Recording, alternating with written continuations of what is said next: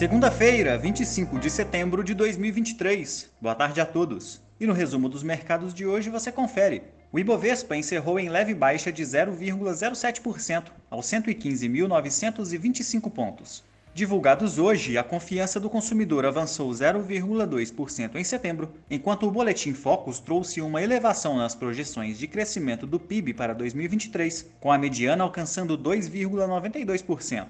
Como outros destaques, as ações da Ipera subiram 1,08% após o Conselho de Administração da companhia aprovar distribuição de juros sobre capital próprio na ordem de 195 milhões de reais, equivalente bruto a cerca de 30 centavos por ação, de acordo com a base acionária do dia 27 de setembro.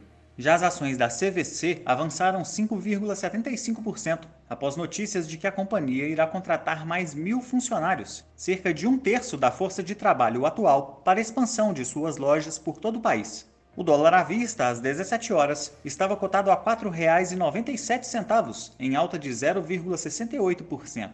No exterior, as bolsas asiáticas fecharam de maneira mista, repercutindo mais um fato sobre a incorporadora chinesa Evergrande, que anunciou que está impossibilitada de emitir novos títulos de dívida em função de um desdobramento de uma investigação da Comissão Reguladora de Valores do país a uma de suas subsidiárias. Na China, o índice Xangai Composto caiu 0,54% e no Japão, o índice Nikkei avançou 0,85%. As bolsas europeias fecharam majoritariamente em baixa após o índice de sentimento econômico da Alemanha recuar em setembro. Os rendimentos dos títulos soberanos de 10 anos do país atingiram o maior nível em 12 anos, em função da perspectiva de que os juros na região devem se manter elevados por mais tempo. O índice Eurostock 600 caiu 0,82%. Já as bolsas americanas fecharam em alta, mesmo após o índice de atividade nacional do Federal Reserve de Chicago recuar além do esperado em agosto. O mercado local aguarda dados finais do PIB do segundo trimestre, além do índice de preços de gastos com consumo, que saem ao longo da semana. O Nasdaq teve alta de 0,45%, o S&P 500 subiu 0,40% e o Dow Jones avançou 0,13%.